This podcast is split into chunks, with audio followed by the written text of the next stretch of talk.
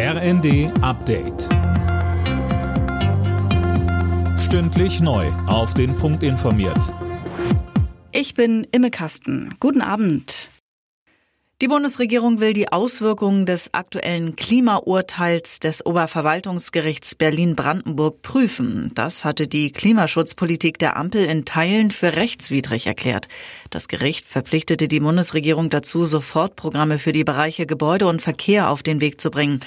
BUND und Umwelthilfe hatten geklagt.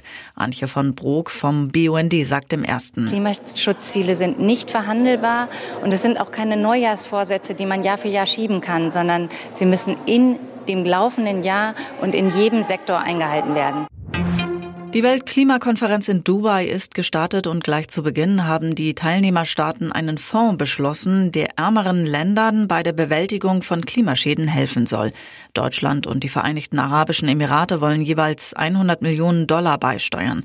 Bundesentwicklungsministerin Svenja Schulze sagte dazu im ersten. Das ist ein starkes Signal an die Weltgemeinschaft, dass wir gemeinsam Lösungen finden können, dass gemeinsam Solidarität mit denen, die am stärksten von dem Klimawandel betroffen sind, möglich ist.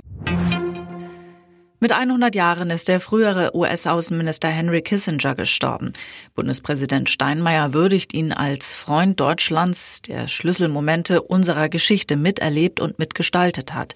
Zum Beispiel habe Kissinger persönlich daran großen Anteil, dass wir heute in einem geeinten und demokratischen Deutschland leben, so Steinmeier. Der SC Freiburg hat es in die K.O.-Phase der Fußball-Europa League geschafft. Das Heimspiel gegen Olympiakos Piraeus hat der Bundesligist am Abend deutlich gewonnen. Der entstand 5 zu 0. Alle Nachrichten auf rnd.de